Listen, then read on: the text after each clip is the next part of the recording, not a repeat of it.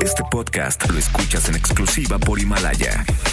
Si aún no lo haces, descarga la app para que no te pierdas ningún capítulo. Himalaya.com. MBS Noticias presenta. ¡Solución! ¡Queremos solución! Lo que nosotros queremos pues que el gobierno actúe sabiendo dónde están los delincuentes. And we are telling you to act as if you loved your children above all else. En directo con Ana Francisca Vega. Comenzamos.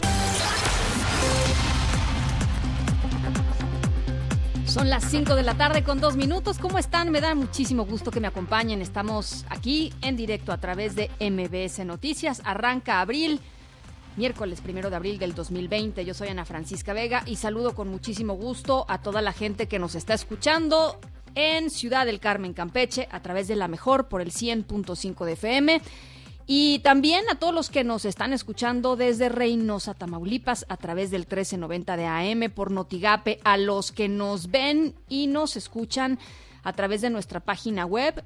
Ahí estamos en mbsnoticias.com. En cualquier lugar del mundo pueden, pueden sintonizarlos. Y por supuesto, nuestro WhatsApp, como todas las tardes, se los dejo para que podamos platicar durante estas dos horas, 5543 77 1025. Ahí les va de nuevo, 5543 77 1025. Arrancamos.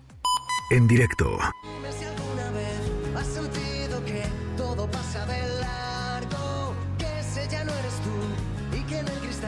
Si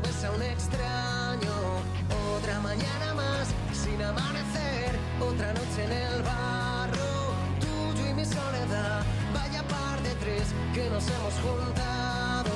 Ya nada sabe igual, todo está al revés, todo se hace tan raro. Déjalo respirar, te prometo. Pues arrancamos abril y arrancamos un abril raro, ¿no? Eh, hemos estado platicando los últimos días.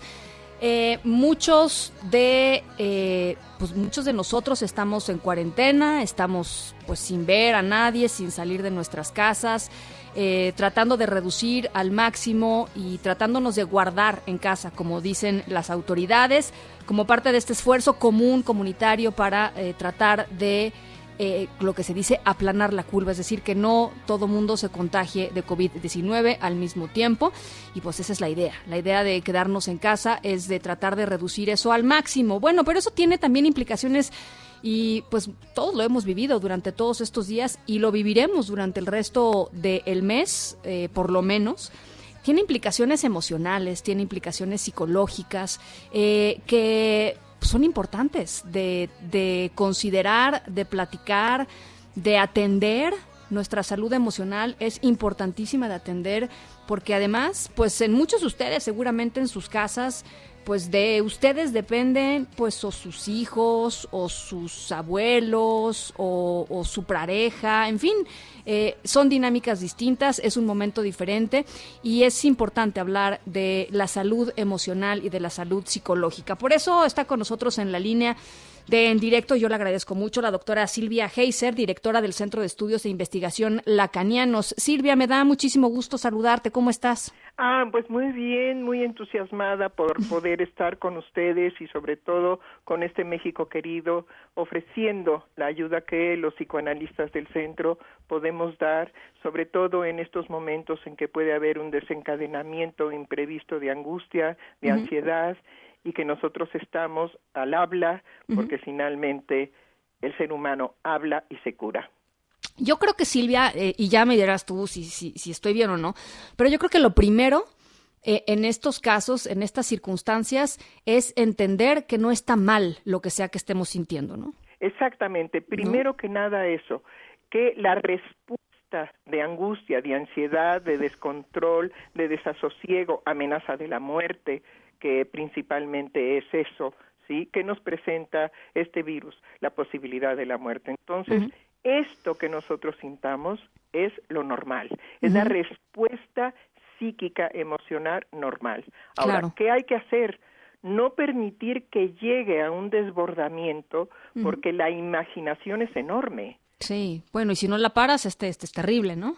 Totalmente. Por eso nosotros hemos puesto, digamos, eh, los teléfonos de los psicoanalistas que están en este momento aquí en la Ciudad de México para que ante la, la primer manifestación que eh, la gente sienta que está rebasada en la ansiedad o en los periodos, digamos, en que, ah, bueno, no, ya me calmé, ah, no, no, no, pero otra vez, no, bueno, pero esto va a pasar. Es decir, cuando estas oscilaciones se den, que nos hablen que nos hablen porque nosotros podemos, estamos preparados para eso y sobre todo con mucho amor.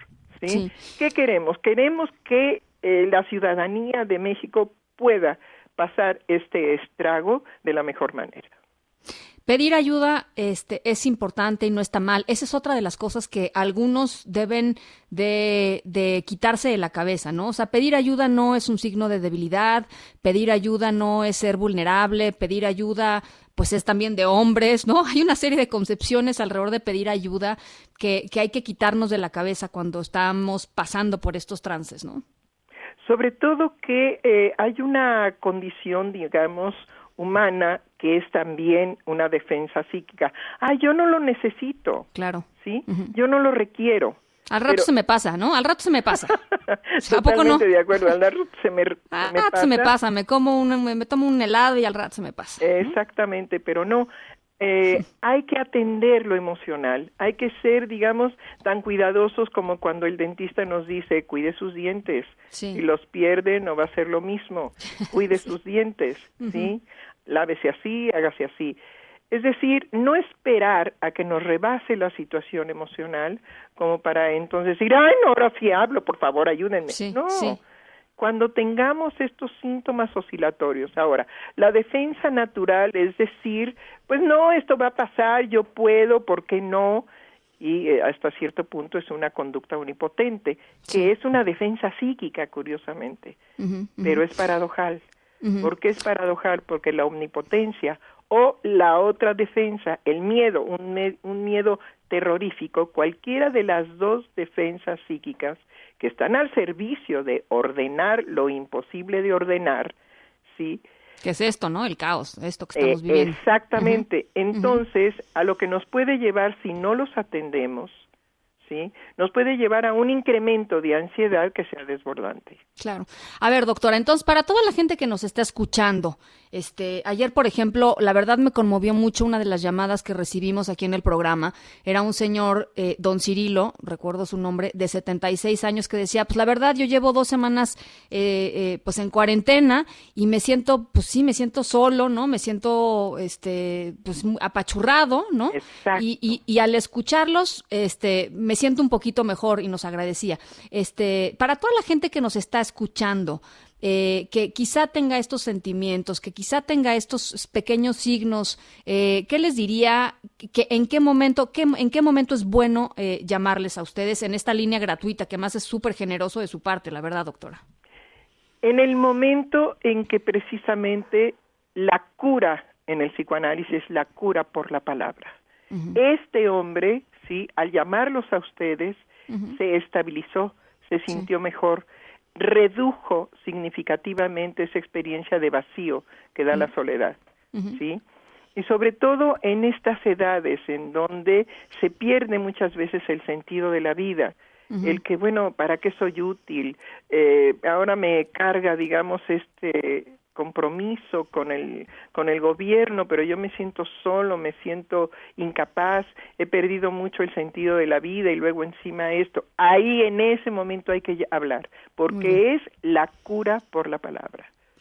Bueno, pues ahí está. Ella es la doctora Silvia Heiser, directora del Centro de Estudios e Investigación Lacanianos. Eh, en nuestras redes sociales vamos a dejar eh, los teléfonos porque pues pusieron eh, esta línea gratuita de atención telefónica de sus psicoanalistas para pues cuidarnos, para cuidar el estado emocional de, de, todos nosotros. Y creo que además de ser, como ya dije, muy generoso, creo que hay que aprovecharlo. Y no está mal pedir ayuda y no está mal y van a ver que se van a sentir mucho mejor una vez que una vez que lo hagan. Hablando, ¿no? Verbalizando las cosas, este comienzan a solucionarse. Así es, así es. Muchísimas gracias, doctora. Un abrazo grande para todos ustedes y qué bueno que tenemos estas estaciones en donde nos podemos colocar y escuchar. Un abrazo muy fuerte y otra vez que viva México, que viva México, que viva México. Que viva México, doctora Silvia Heiser.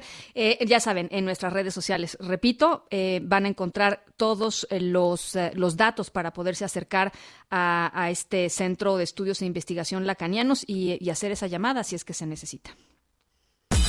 Noticias en directo. Bueno, el Instituto Mexicano del Seguro Social, el IMSS, confirmó la muerte de un médico por COVID-19 en Monclova, Coahuila. Se trató de un especialista en urgencias médicas del hospital número 7, en donde hay al menos 21 trabajadores eh, contagiados. Dieron positivo estos 21 trabajadores a la prueba de coronavirus. Hay em, hoy decenas de, trabajadores protestaron eh, afuera de la clínica porque, pues sí, exigen equipo de protección para atender a los pacientes. En la línea telefónica está, yo le agradezco mucho, como siempre, que nos tome la llamada Johan Uribe, director editorial del Siglo de Torreón. Johan, ¿cómo estás? Muy buenas tardes. Ana Francisca, muy buenas tardes a ti y a todos tus oyentes. Qué, qué barbaridad este caso eh, allá en, en, Monclova, Johan. Eh, sí, Ana Francisca, pues eh, es lamentable, lamentable porque una de las situaciones que se están viviendo acá en Coahuila, más en el municipio de Monclova, ya han habido otras, eh, digamos, protestas de personal de, la salud del Instituto Mexicano del Seguro Social, tanto en Piedras Negras, en Saltillo, como en Torreón, y aquí en zona metropolitana también al lado, eh, Gómez Palacio, Rango. Eh, una de las eh, protestas que se que han enfrentado los trabajadores médicos es precisamente la falta de, de eh, insumos con los insumos cuales básicos. el tema del coronavirus y esto es lo que ha detonado, digamos, en un ambiente un tanto de, incertidumbre, no solamente dentro del personal médico en la Francisca, sino dentro de la población en general, porque vamos, eh, la, lo, lo, que se pregunta la mayoría de la gente en Monclova y en Cobla es qué está pasando si ni siquiera el Estado cuida a los médicos que son los encargados de, del tema de salud, qué va a pasar con el, con el público en general, ¿no? Al pues con toda la razón del mundo, Johan. Retomando un poco el tema, eh, Coahuila actualmente tiene 59 pacientes confirmados con eh, coronavirus, la mayoría ambulatorios, aislados en su casa, y Monclova mantiene el número más alto del estado con 36 casos y dos decesos, precisamente uno en hospitalización.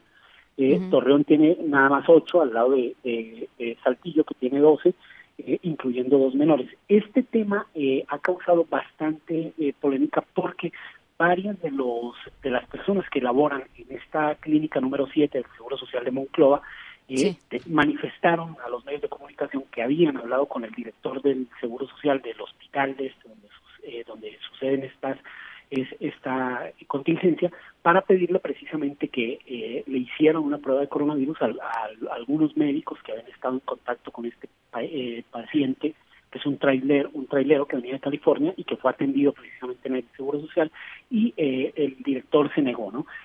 lo más reciente que tenemos también es la reunión que hubo por parte del jefe de la División de Riesgos de Trabajo del IMSS que vino a Monclova a una reunión de trabajo con el gobernador Miguel Ángel Riquelme, precisamente para hablar del tema del Hospital del Seguro Social de Monclova, y ahí se anunció el despido del director general de, de esta clínica, Ana Francisca, y eh, quedó a su, en su lugar como nuevo director un médico, Víctor Hernández Barbachano, que se desempeñaba como coordinador general ahí en esta misma clínica. Eh, el anterior era un, un, director más administrativo, menos, menos médico, y este es como un panorama de lo que ha estado sucediendo en el caso de Moncloa. Y se, se, destituyó a este director porque este director, eh, digamos, él tampoco tenía insumos o los tenía guardados o... No, lo, lo que se está enfrentando a Ana Francisca Vega, eh, los trabajadores del sector salud, por lo menos aquí en el, en el estado de Coahuila, te repito, un tanto en La Laguna, eh, igualmente en Gómez Palacio, que, que en la, una de las clínicas del Seguro Social de Gómez Palacio, recuerdas, Ana Francisca, eh, es donde falleció la, la segunda persona por COVID-19 en México. Falleció precisamente en una de las clínicas del Seguro Social donde se aisló al personal del Seguro Social que tuvo contacto con este paciente y hasta el momento ninguno ha dado positivo, no se no no ha presentado eh, COVID-19 o coronavirus. Eh, pero en general la, la, lo que platica la gente es eh, la inconformidad que tienen al no recibir respuesta por parte de sus directores. Sin embargo, tampoco es que los directores tengan como que a la mano la facilidad de sacar pruebas, uno porque no hay, y dos, porque tampoco hay material como cubrebocas, trajes especiales, guantes para poder atender a los pacientes que son sospechosos o a quienes se les realizan este tipo de pruebas. Hoy eh, la Secretaría de Salud del Estado, a la Francisca, que no es la de la, la Secretaría eh, Federal, digamos, Federal, sí. de Salud, eh, le entregó a, al, a los, al personal que trabaja ahí en el, en el Hospital del Seguro Social de Monclova eh, kits de, de atención a pacientes sospechosos de COVID, eh, en medio ahí de la polémica, en medio de la protesta, eh, comparecieron funcionarios públicos eh, con los medios de comunicación para externar, digamos, su, su inconformidad por esta situación y, al, y al, al transcurso del, del, mismo día se realizó una entrega por parte de la Secretaría de Salud del Estado, donde se les entregaron aproximadamente a 220 trabajadores del Instituto Mexicano del Seguro Social de Monclova eh, kits de protección para, para enfrentar esta pandemia. Híjole, pues, pues es que por lo menos, Johan, y seguramente estaremos viendo, ojalá que no, porque a los primeros que hay que cuidar son, son a los trabajadores de la salud, pero, pero probablemente en los próximos días seguiremos viendo estas manifestaciones en la medida en que no le puedan hacer frente con lo que se necesita, lo básico, ¿no? No están pidiendo demasiadas cosas, este, cosas demasiado sofisticadas. Eh, te agradezco mucho, Johan, la llamada y por supuesto estamos en comunicación, ¿te parece?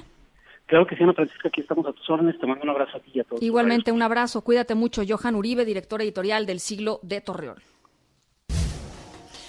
Y bueno, pues ¿qué pasó en Morelos? Este, ya habíamos platicado de lo que pasó en Jalisco, ¿no? Habitantes de Jalisco habían pues eh, incurrido en agresiones contra enfermeras porque decían que no querían enfermeras en sus en sus barrios que, que atendieran a personas con coronavirus, que ellos no se iban a subir a camiones del transporte público junto a una enfermera que acababa de ir a un hospital en donde se estaban atendiendo personas con coronavirus, en fin. Lamentable. Bueno, pues en Morelos, habitantes del municipio de Azoxiapan eh, amagaron con quemar y hasta arrojar bombas molotov al hospital doctor Ángel Ventura Neri si la dirección médica recibía a pacientes con coronavirus. Esto es parte de la protesta de los habitantes hace un par de días. Hagan lo que quieran, pero no van a traer gente porque entonces iba a haber bronca. Nos quemamos, ¿eh? Porque nos quemamos. Respuesta. Usted lo acaba de decir y lo saben todos. Si no hay respuesta de un hospital para atender lo poquito que atienden todos los días, doctor, ¿van a atender una contingencia de este vuelo? Es una, es una cosa irrisoria, señores. Y nosotros estamos siendo responsables para decirle que si viene alguien aquí, vamos a tener que actuar, pero actuar, no nada más hablar, actuar. Actuar. Mira, ya que vamos a perder, vamos a actuar todos que vamos a perder ya. Y ya entonces se carga la chingada con esa enfermedad. ¿Qué contestaron las autoridades? Edmundo Salgado, te saludo con gusto hasta Cuernavaca, Morelos. Buenas tardes. Hola, ¿qué tal? Muy buenas tardes. Te saludo con mucho gusto, Ana Francisca. Así es para comentarte que ya hay una respuesta por parte de las autoridades de la Secretaría de Salud del Estado de Morelos, luego de que se registrara esta manifestación por parte de habitantes del municipio de Azochapan, quienes amenazaron con incluso quemar las instalaciones de este nosocomio si se atendía a pacientes con COVID-19. Y es que el titular de esta dependencia, Marco Antonio Cantú Cuevas, informó que la mañana de este miércoles se llevó a cabo una reunión con los habitantes del municipio de Azochapan para darles a conocer cuáles son las medidas que se implementan en el municipio para atender casos de COVID-19 en caso de que se registren en el municipio de Azochapan y otros municipios colindantes con esta localidad, como es el caso de Jantetelco, eh, también eh, lo que es el municipio de Cuautla, eh, así como también el Temoac, entre otros más.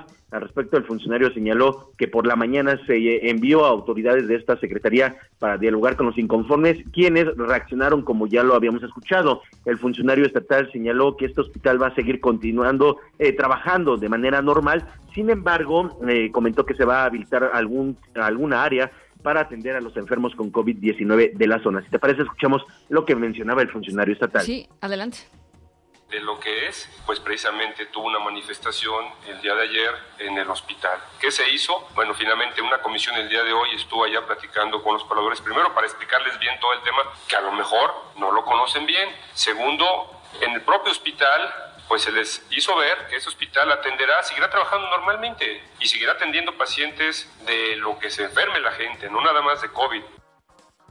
Ana Francisca, te comento que este conflicto surgió luego de que en días pasados la autoridad sanitaria estatal informara que en cada uno de los hospitales regionales de todo el estado se estaría habilitando un área en específico para atender a los enfermos de este coronavirus. Reacción que provocó que habitantes de Azochapan se manifestaran el día de ayer por la tarde y hoy por la mañana sostuvieron esta reunión con la autoridad eh, de la Secretaría de Salud y fue donde se escucharon estas amenaza, amenazas que realizaron con incluso prender fuego a las instalaciones del hospital. Te informo, hablando del titular de la Secretaría de Salud, que hace unos eh, cerca de media hora se informó sobre las cifras, cómo se han actualizado en materia del COVID-19 en el estado de Morelos, e informó que se registró un deceso más de una persona de 72 años, un hombre que viajó en días recientes a los Emirates Árabes Unidos y que eh, ya con esta muerte suman dos los fallecimientos por COVID-19 en la entidad, además de que el día de ayer se reportaban siete casos confirmados y hoy ya son nueve los casos confirmados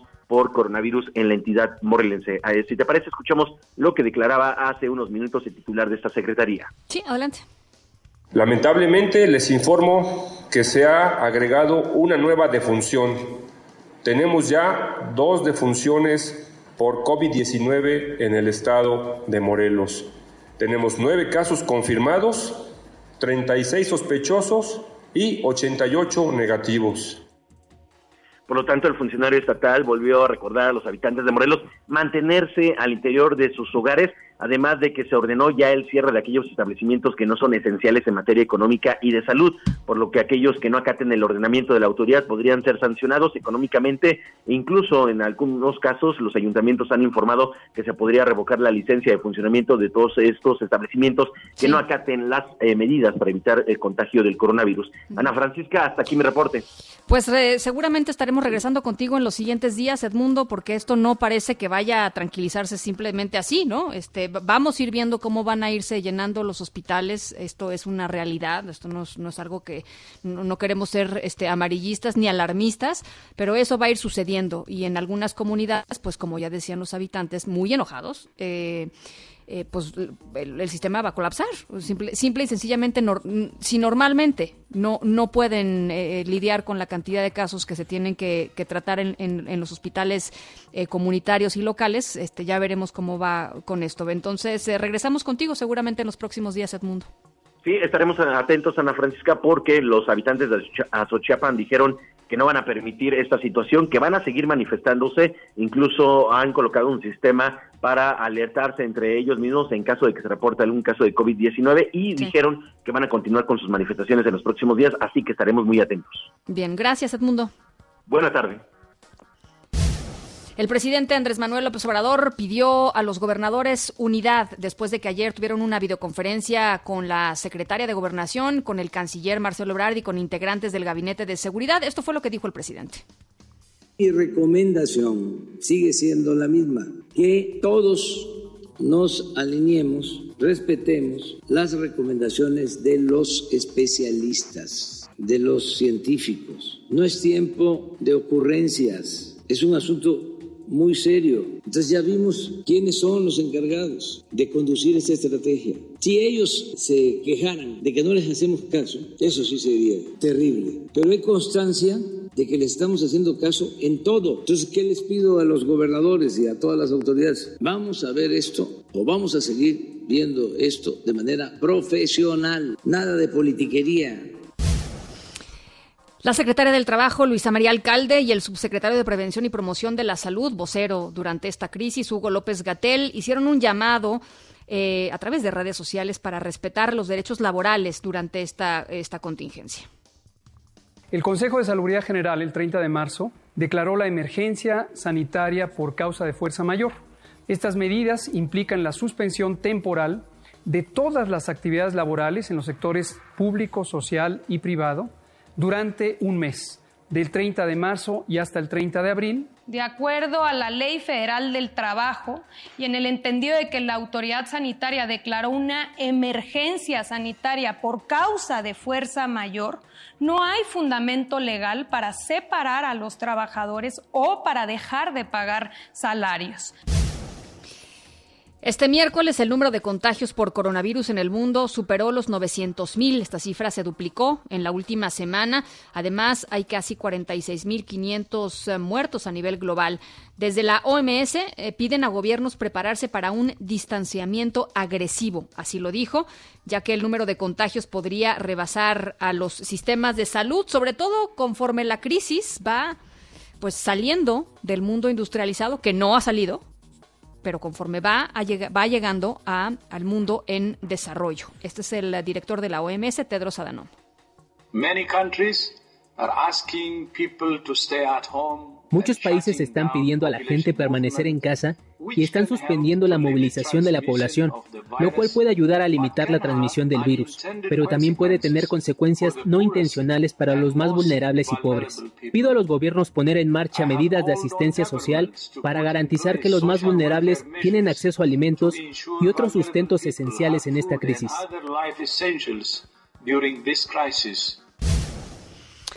Bueno, eh, oigan, eh, rápidamente, hay por ahí muchísimo ruido a través de redes sociales en torno a la declaratoria de ley seca en la Ciudad de México. Claudia Sheinbaum acaba de subir un mensaje en su cuenta de Twitter diciendo, informo, nadie ha declarado ley seca en la ciudad y dice textual, el gobierno de la Ciudad de México informa, en ningún momento se ha decretado ley seca en la ciudad por motivo de la declaración de emergencia sanitaria.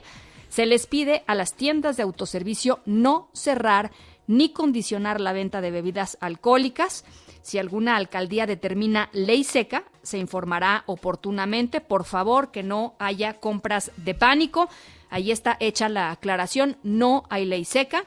Y hay un llamado a las tiendas de autoservicio a no cerrar o condicionar la venta de bebidas alcohólicas. Bueno, y en otros temas, el INE prevé que sea hasta julio o agosto las elecciones en Hidalgo y Coahuila, que estaban programadas originalmente para el 7 de junio. Ernestina Álvarez lo decidieron todo, además, a través de videollamada. Así fue, Ana Francisca, un saludo para ti, para los amigos del auditorio. Por primera vez en la historia del Consejo General del Instituto Nacional Electoral, se suspendió de forma temporal la elección que se realizaría el próximo 7 de junio, en la cual se renovaría el Congreso de Coahuila y los 84 municipios de Hidalgo. El motivo, pues, es la emergencia sanitaria por COVID-19, la cual, pues, no permite garantizar los derechos político-electorales de candidatos y ciudadanos. En una sesión virtual, el consejero presidente del INE, Lorenzo Córdoba, indicó que buscarán que los comicios se realicen a finales de julio o principios de agosto y señaló que este aplazamiento no afecta a los comicios federales de 2021 que van a iniciar en septiembre próximo. Escuchemos la posposición de las actividades pendientes de los procesos electorales de Coahuila e Hidalgo. Dos, esta posposición durará hasta que las autoridades del sector salud indiquen que se han restablecido las condiciones de seguridad sanitaria indispensables para que continúe el desarrollo de los procesos electorales en dichas entidades. Y tercero, cuando ello ocurra, el INE establecerá, en coordinación con las instancias jurisdiccionales y estatales correspondientes, la nueva fecha de la jornada electoral en ambas entidades, de ser posible a finales de julio o principios del mes de agosto, Lorenzo Córdoba indicó que en la decisión se tomó en cuenta a todos los partidos políticos y al Consejo de Salubridad General, quien no se pronunció por respeto a la autonomía del INE y dijo que la suspensión es una medida excepcional que no está vulnerando la democracia. Escuchemos nuevamente. Una decisión gravísima que no puede ni debe banalizarse ni abaratarse. Es una decisión que no busca ni deberá pretenderse que se convierta en algo normal y ordinario pero que hoy resulta indispensable para poder llevar a buen puerto la renovación de los poderes en Hidalgo y en Coahuila. Ojalá nuestra democracia nunca más tenga que verse sometida a una situación como la que hoy enfrenta. La emergencia sanitaria por coronavirus provocó que en Hidalgo y Coahuila no se concluyera con la capacitación de los más de 3.000 funcionarios de casilla y las actividades que no se realizaron son el registro de candidatos y pues tampoco las campañas electorales. Hasta aquí el reporte. Muchísimas gracias, Ernestina. Buenas tardes. Gracias, muy buenas tardes. Las 5 de la tarde con 30 minutos. Estamos aquí en directo. Regresamos con más. En un momento continuamos en directo con Ana Francisca Vega. Continúas escuchando en directo con Ana Francisca Vega por MBS Noticias.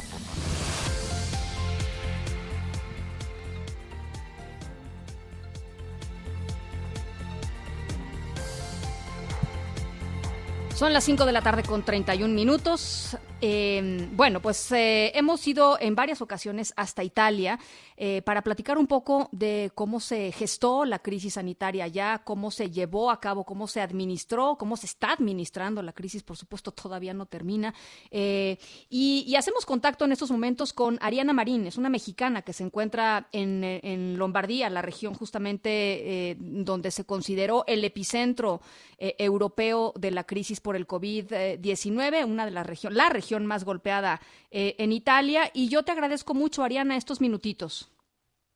Hola, ¿qué tal, Ana? Buenas tardes. Este, antes que nada, mucho gusto y muchas gracias por, por invitarme a este espacio. Igualmente, Em, Ariana. Gracias. Platícanos, no sé si me platícanos. escuchas. Ah, ok, perfecto. Eh, No sé si tengas alguna pregunta específica. Sí, claro. Eh, bueno, mira, leímos con mucha atención una, pues, pues una, eh, una entrada que pusiste en tu cuenta de Facebook, narrando un poco cómo has vivido tú la crisis eh, eh, allá y un poco el llamado a los, a los mexicanos a decir, aprendan de lo que ya pasamos acá y no repitan los Sí. mismos errores que se cometieron, ¿no? Sí, así es. Quise escribir ese, bueno, hice esa publicación inicialmente porque sentí en ese momento que no se estaba tomando en serio el tema en México y desgraciadamente lo estábamos ya viviendo aquí en primera persona. Eh, empezamos a ver una situación de verdad infernal y eso me llevó efectivamente, como dices tú, a escribir ese, esa carta, ¿no? Eh, pidiendo por favor a los mexicanos que trataran de reaccionar y se adelantaran a las medidas que aún en ese momento no se habían impuesto por parte del gobierno. Claro. Eh, eh, bueno, la, la cuestión aquí, como dices bien, efectivamente me encuentro en el lugar, eh, en uno de los epicentros más afectados por el coronavirus en Italia. Eh, fue todo muy rápido, no tuvimos tiempo, la verdad creo que no tuvimos tiempo de reaccionar porque todo explotó eh, de un momento para otro y creo que es importante que los demás países puedan aprender de, lo, del- de los errores que cometió Italia inicialmente, que básicamente ha funcionado como conejillo de indias. Desgraciadamente nos tocó vivir esto. Y, y pues nada, eh, estamos en cuarentena desde, cuarentena oficial desde el día 8 de marzo aquí en, la- en la Lombardía eh, y con medidas muy estrictas desde el 11 de marzo. ¿Cómo es? Eh, eh, digo, nosotros hemos estado más o menos con estas medidas, eh, el, el guárdate en casa, el quédate en casa definitivo, rotundo por parte del gobierno mexicano se dio apenas el sábado pasado. Muchas personas ya Correcto. habían decidido, ¿no? Tomar este esta opción de la de la cuarentena para tratar de cooperar en la medida de sus posibilidades. Pero pues ni de chiste llevamos lo que llevan ustedes en, en cuarentena. ¿Cómo es vivir una cuarentena eh, así, Ariana? Porque es, es dura, eh, es duro estar eh, pues en casa, ¿no? No, no es fácil. Eh, efectivamente, no tienes toda la razón. Ha sido difícil, muy, muy difícil renunciar básicamente a todo lo que uno está acostumbrado en términos de libertad.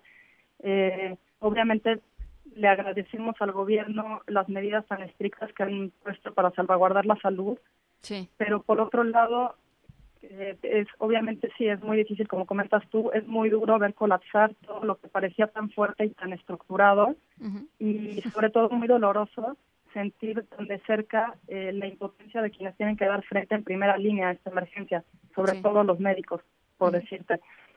Eh, por el por el otro lado tengo que decirte, o sea, tómame la palabra entre comillas, o sea, que ha sido de, de cierta forma bastante reveladora la situación en el sentido que esta situación creo que a, a todos nos ha dado una sacudida. Eh, cuando vives una, una crisis tan de cerca, empiezas a valorar obviamente todo lo que era tu día a día antes, ¿no? Te empiezas a dar cuenta que la que la acción individu- individual sí puede cambiar algo. Empiezas a darte cuenta de qué tan vulnerable es la humanidad entera, Claro. o sea, aún con todos los avances tecnológicos y científicos, llega un virus y pone de rodillas a todo el mundo, hace colapsar sistemas enteros. Creo que esto nos debería abrir los ojos en, en muchos sentidos. Entonces, vivir una cuarentena sí ha sido difícil, pero también, de cierta forma, creo que, o sea, creo que también hay otro- está el otro lado de la moneda que, que pues, hasta eso se puede ver, digamos, que una, una parte positiva en todo esto que se está viviendo. No es fácil. eh, uno a lo mejor empieza una cuarentena con muchos buenos propósitos, con mucha positividad. Yo veo en México, sobre todo en redes, como comentabas tú, veo que están todavía en la fase de, sí, en la fase positiva de, de hacer muchas cosas virtuales, ejercicio, llenos de buenos propósitos, pero obviamente eso es al principio cuando nada de eso te parece real, ¿no? Cuando todavía no has visto los números, cuando no has visto eh, cómo van creciendo de forma exponencial las muertes y, y creo que eh, de cierta forma te vas apagando con el tiempo, o sea, van pasando los días y te vas apagando por ¿no? Entonces intentas mantenerte optimista, intentas mantenerte haciendo cosas útiles y no ser dinámico, de esforzarte para no caer en, en el ocio, tratar de, de, hacer cosas que, que, para no irte apagando, ¿no? Y sobre todo creo que es la parte más importante y, y espero que pueda llegar, es el hecho que eh, lo, creo que lo más importante es enfocarte en cooperar para que todo esto pueda acabar antes y los impactos negativos en, en la economía y en, en, todos los demás sectores puedan ser menores. Oye, tú, es lo, tú, en lo tu en tu cuenta de Facebook también eh, me llamó la atención la parte en donde hablas de tu hermana y, y hablas ¿Sí? de que ella es, es doctora y que te ha pues resultado muy fuerte ver cómo es que pues después de jornadas de 16 horas este, eh, de, de, de, trabajo, eh, se, colapsa, ¿no? De, del cansancio, de la frustración, de la tristeza y ha tenido un poco, pues, que, que, que lidiar también con toda esta cosa que nosotros vemos todavía de, lejos, que empezamos a ver en, en, algunos, en algunas partes, pero está todavía muy incipiente en México, que es, pues, la importancia de que nuestros trabajadores de sanitarios eh, pues tengan todo sí. para hacerle frente a esto y que además, este, aunque tengan todo, aunque tengan todo, pues se va a colapsar, ¿no? O sea, claro. así es. Definitivamente, sí, Ana, lo que dices es, este, es muy, muy importante porque Italia tiene uno de los mejores sistemas de salud eh, a nivel mundial. Eh, efectivamente, los médicos aquí tienen todo y más para poder hacer frente a una crisis de este tamaño y la verdad es que no nos los imaginábamos, pero los hemos visto, o sea, hemos visto el sistema de salud colapsar. Eh, lo vi en primera persona porque, que sí, como, como comentas tú, efectivamente mi hermana es este médico y ha estado peleando, digamos que esta guerra eh, día a día, o sea, están trabajando turnos dobles, están haciendo turnos de, de 16 horas, eh, trabajando sábado, domingo, de noche, de día, a todas horas. Sí. Y es de parte, obviamente, ver cómo hay personas como ellos que están día a día saliendo allá afuera a arriesgarse por, por curarnos, o sea, por, por atendernos. Y al mismo tiempo, lo único que nos están pidiendo es que nos quedemos en la comodidad de nuestras casas, ¿no? Uh -huh. Y luego ves gente que no respeta eso, gente que no, a la que no le importa y, y que se olvida de que allá afuera están ellos partiéndose en mil por nosotros y nosotros sí. no podemos ni siquiera quedarnos en nuestras casas, que es lo único que nos ha tocado a la mayor parte de nosotros vivir, sí. ¿no? Sí, que, que, Entonces, que, en Italia es distinto, ¿no? En Italia es, es, distinto en el sentido de que la gente que, que no hizo caso durante mucho tiempo, la gran mayoría de la gente que no hizo caso, no hizo caso un poco pues por despreocupados, por, por no tomar con seriedad algo que era realmente muy serio. Aquí mucha gente que no está haciendo la cuarentena y que no está en casa, pues es porque literalmente vive al día, ¿no? no este, y eso sí, todavía no, complica más, ¿no? El asunto. Exacto, sí, también efectivamente yo también cuando escribí ese post del que tú hablas, eh, yo lo que pedía era que, que, por favor evitaran salir si no era indispensable, porque claro, estoy consciente que en México hay una situación económica que es diferente a, a un país como Italia, o sea, claro. gente que vive día a día claro. y no puede efectivamente eh, aislarse en su casa y encerrarse un mes porque, porque no hay manera de sobrevivir así. Y de claro. eso estoy perfectamente consciente, pero sí creo que lo que se puede pedir a, a, estas personas que están en esa situación es que si tienen que salir y si están obligadas a salir por, por trabajo o por cualquier otra necesidad, es que extremen precauciones. Muy bien. Eh, creo que es muy, muy, muy importante. Eh, si no lo hacemos por nosotros mismos, o sea, hay que hacerlo de verdad por los demás. O sea, yo cuando veo a los médicos aquí se me, se me parte el alma, te juro, no te, no te sé describir. O sea, hay unas imágenes muy fuertes yo yo misma he recibido fotos, por decirte, de mi hermana cuando le pregunto cómo estás y agarra y me manda una foto por WhatsApp para decirme estoy bien y veo la cara y sé que no está bien. O sea, veo las marcas del cubrebocas, de los lentes, de, de los guantes en las manos. O sea, es una situación, te juro, muy, o sea, muy impactante y muy fuerte. Bueno, pues eh, yo te agradezco mucho, Ariana, estos minutos. Eh, ojalá podamos conversar un poquito más adelante. Cuídate mucho, este, sigue guardada en casa. Por favor, mándale a tu, a tu hermana un, un saludo de nuestra parte. Y, y, y de veras te agradezco mucho eh, la generosidad de tu testimonio. Estamos en comunicación, ¿te parece? De verdad, con toda gusto, cuando, cuando quieran, yo aquí estoy y si puedo ser de utilidad lo que necesiten. Muchísimas gracias a ti por el espacio y por la oportunidad. Gracias, Ariana Marín, mexicana que se encuentra allá en Lombardía. Son las 5 de la tarde con 42 minutos a otras cosas. En directo. Porque yo soy de Irapuato, yo quiero cantarle ahorita. El que no me oiga es ingrato, no tiene el alma marchita. Qué lindo es mi Guanajuato,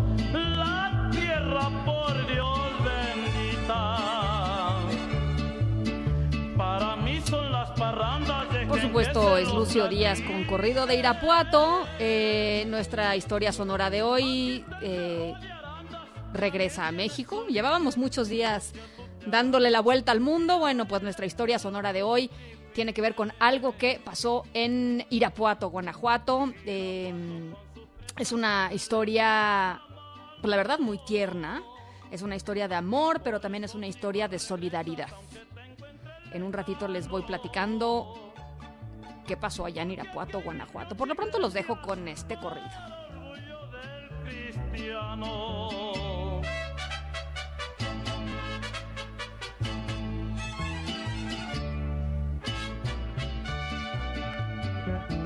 Hay en tu trinca presera, fe y deporte para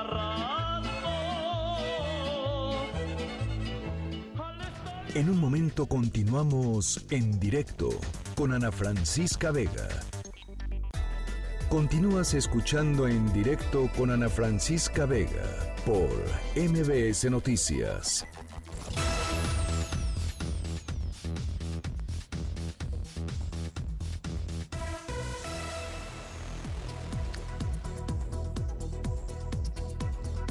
Bueno, pues en los eh, días pasados hemos estado platicando sobre los distintos actos de eh, pues eh, rapiña organizada que han sucedido sobre todo en la zona metropolitana de la Ciudad de México, en, la Ciudad de México y en el Estado de México.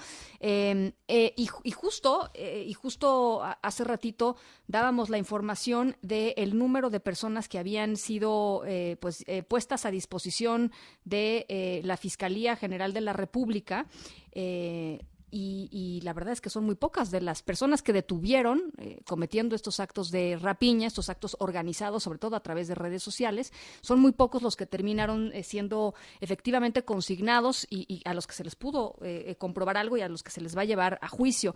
Esto ha incrementado evidentemente en los últimos días y con todo el tema sanitario se hace mucho más urgente y los escenarios que se abren frente a nosotros sin que esto sea otra vez un, tema de alarmismo, pues sí hay que considerarlos eh, y, hay que, y hay que atenderlos. para platicar un poquito sobre eso está con nosotros en la línea de en directo. Yo le agradezco mucho, como siempre, que nos tome la llamada Alejandro Jope, analista en temas de seguridad. Alejandro, ¿cómo estás? Muy buenas tardes. Muy buenas tardes, Ana Francisco. Buenas tardes, auditorio. A ver, eh, pues tú estás un poco, eh, publicaste una, una columna en el, en el diario El Universal que se llama La hora de la rapiña y tú hacías un, un recuento de los casos que han sucedido en los últimos días. Eh, contabilizaban 54 saqueos organizados en nueve entidades federativas, la mayoría, como, como, como decíamos, en la Ciudad de México y en los municipios aledaños del Estado de México. pero, pero tú hablabas también un poco de qué motiva esta racha de, saqueos masivos. Platícanos. Sí, mira, Ana Francisca, ha habido sí, literalmente decenas de estos actos de, saqueo organizado, eh, en su mayoría en la Ciudad de México y, la zona conurbada. Eh, no, no, no sabemos del todo qué, qué generó esta, esta racha, pero sí la, el modus operandi es bastante, es claro, ¿no? Son grupos que se organizan por la vía de redes sociales, de Facebook, de Twitter, de WhatsApp, eh, donde se convoca a, personas a asistir a, determinado comercio en, eh, a determinada hora.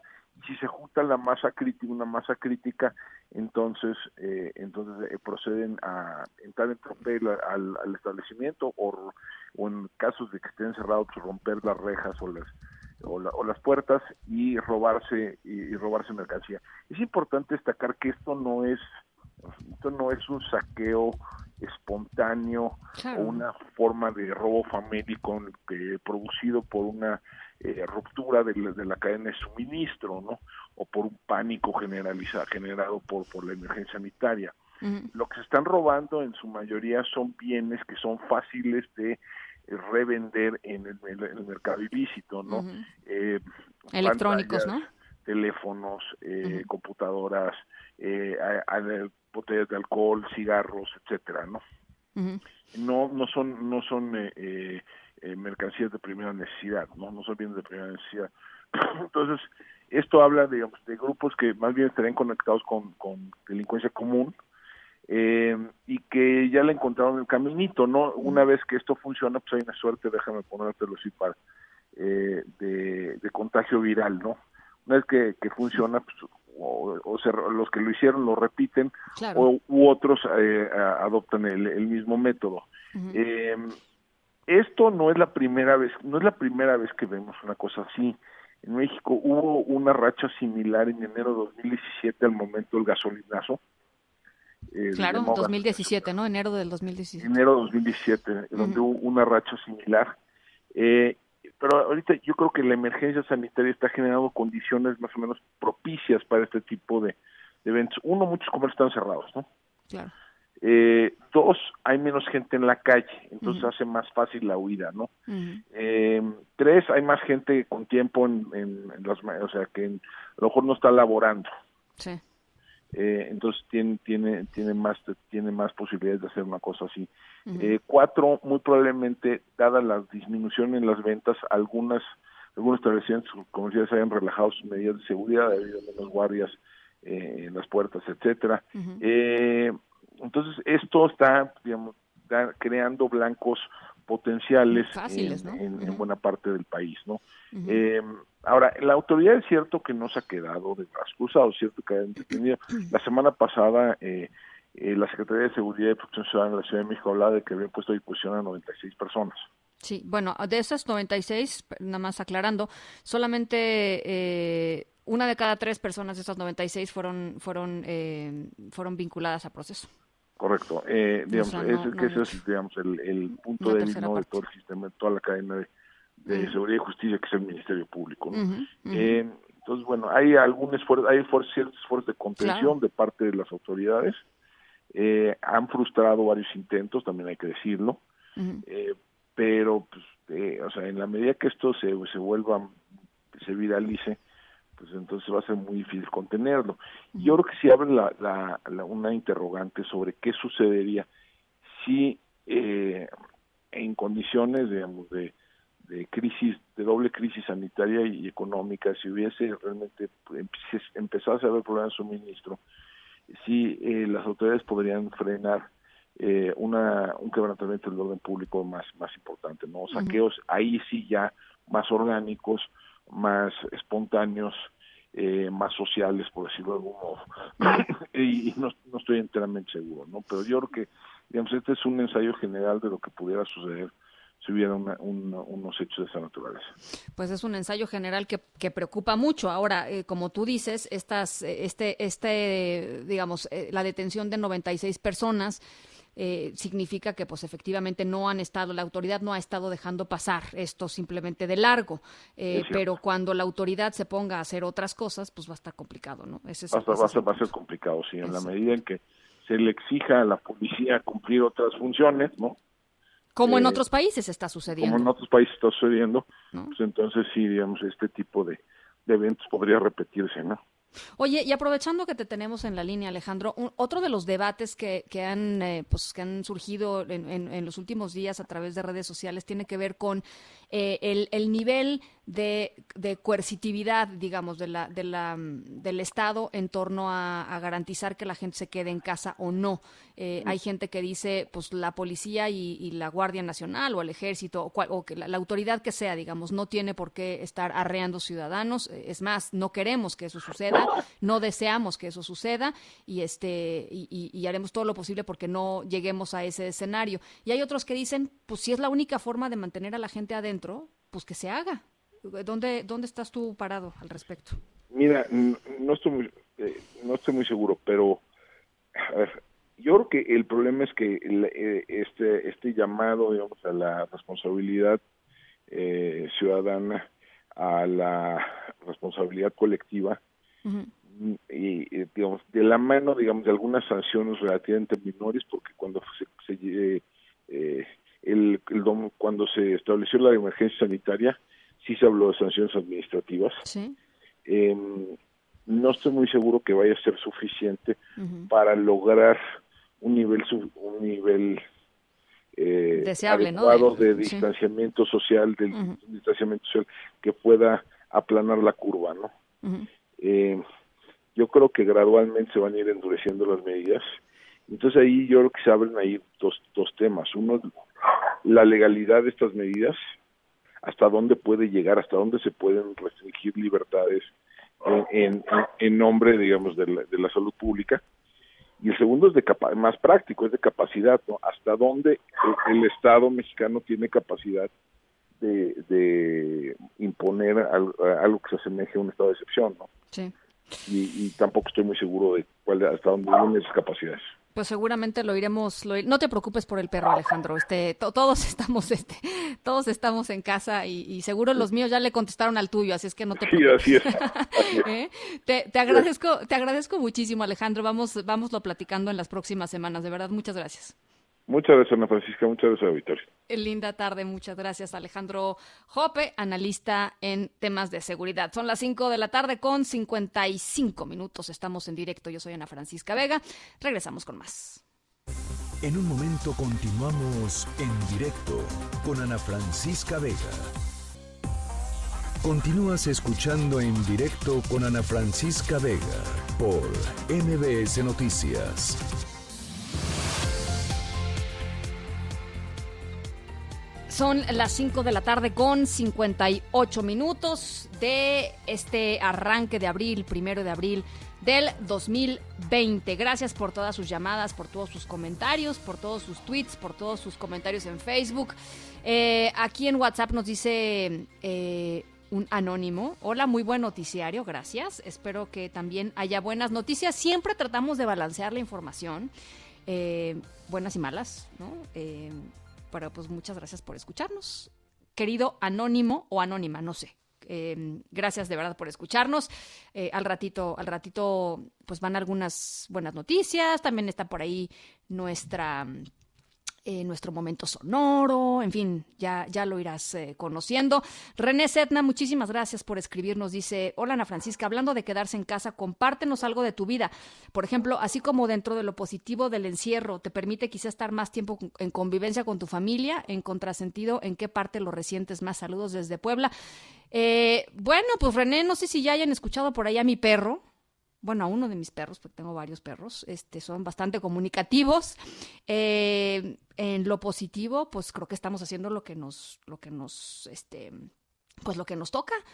Aunque no es difícil, ¿no? Porque pues el trabajo de la casa, más el trabajo, pues normal, ¿no? El trabajo que uno tiene en la vida, este que es mi trabajo y que es mi pasión, que es estar con ustedes todas las tardes. Eh, combinado con ser maestra de primaria también, ¿no? Eso también durante unas semanas toca ser maestra de primaria. En fin, este, la parte que lo resiento más, pues no veo a mis amigos, René, no veo a toda la gente que quiero y que, y que pues está siempre conmigo. Y también resiento, fíjense, también resiento, eh, pues, pues sí, ¿no? Soy una persona que me muevo mucho todo el día, ando de un lado para otro y esta, pues este, esta pausa también ha puesto a pausar muchas otras cosas más. Eh, platícame tú, René, ¿qué te gusta, qué no te gusta de este, de este encierro, de este guárdate en casa? Ernesto Gómora nos dice, tal vez mucha gente sí tiene que ir a trabajar por su giro, pero los que salen sin gel y sin motivo, ese es el problema, creo. Eh, pues Ernesto, yo creo que hay mucha gente que sale porque necesita salir a trabajar y hay otra gente también, hay que decirlo, que no está guardándose en casa simple y sencillamente porque no entiende todavía la gravedad del asunto. Así es que el llamado es a permanecer en casa, a cooperar, a hacer caso a lo que nos dicen nuestras autoridades eh, sanitarias y a estar atentos a la información que se genere. Esto es en serio, hay que tomarlo como tal y de nosotros depende eh, pues la rapidez con la que podamos salir eventualmente de esta de esta crisis. Así es que bueno, pues ahí está. Muchísimas gracias por sus comunicaciones. Acá esperamos más 5543 77 1025. Va otra vez 5543 77 1025. Nos vamos a otras cosas. En directo.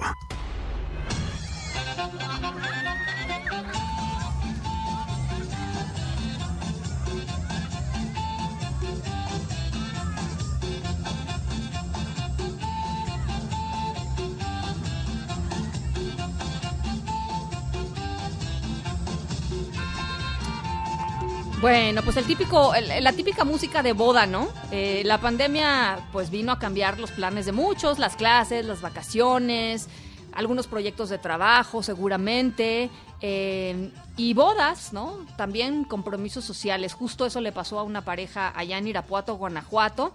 Eh, pero pues le dieron la vuelta, ¿no? En lugar de tirarse a la desgracia y decir, no, es que esto horrible y qué horror, todo lo que hemos gastado, todo lo que hemos invertido. Dijeron, bueno, pues ya estamos aquí. Hay que sacar lo mejor de esta situación. Eh, y al ratito les platico qué fue lo que hicieron. Nos vamos a ir a la pausa. Son las seis con dos. Regresamos.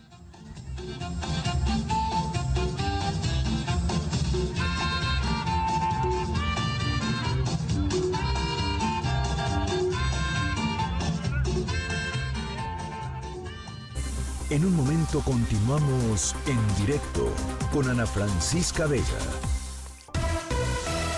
Una voz con transparencia. ¡Solución! ¡Queremos solución! Una voz objetiva.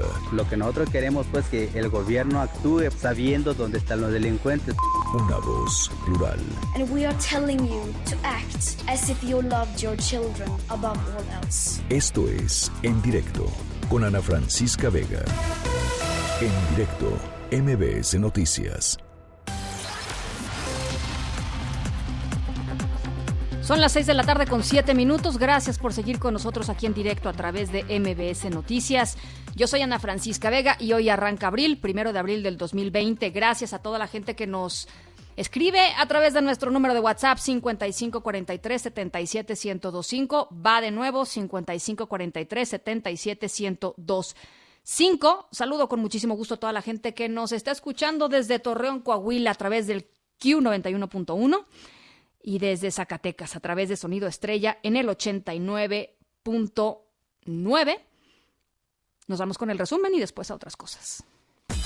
Noticias en directo.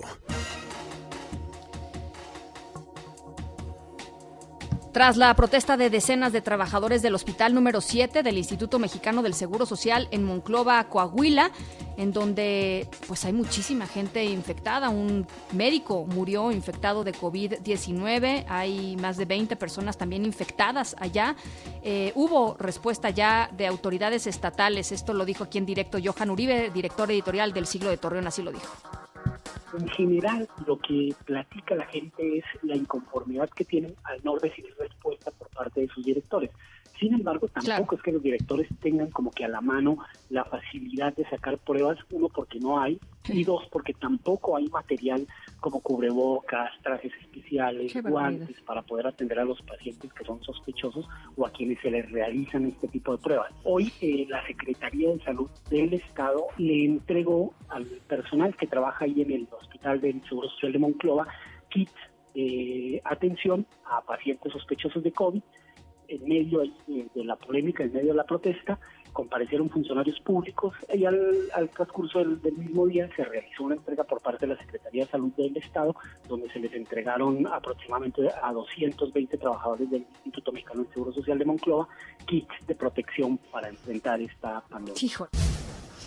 El Instituto Nacional Electoral suspendió, suspendió las elecciones en los estados de Hidalgo y Coahuila, que iban a ser el próximo 7 de junio, hasta que pase la pandemia de COVID-19. Se iban a renovar en estos dos estados presidencias municipales, también en Hidalgo y el Congreso local en Coahuila. Así es que se suspenden las elecciones en Hidalgo y Coahuila hasta que pase esta, pues esta crisis sanitaria.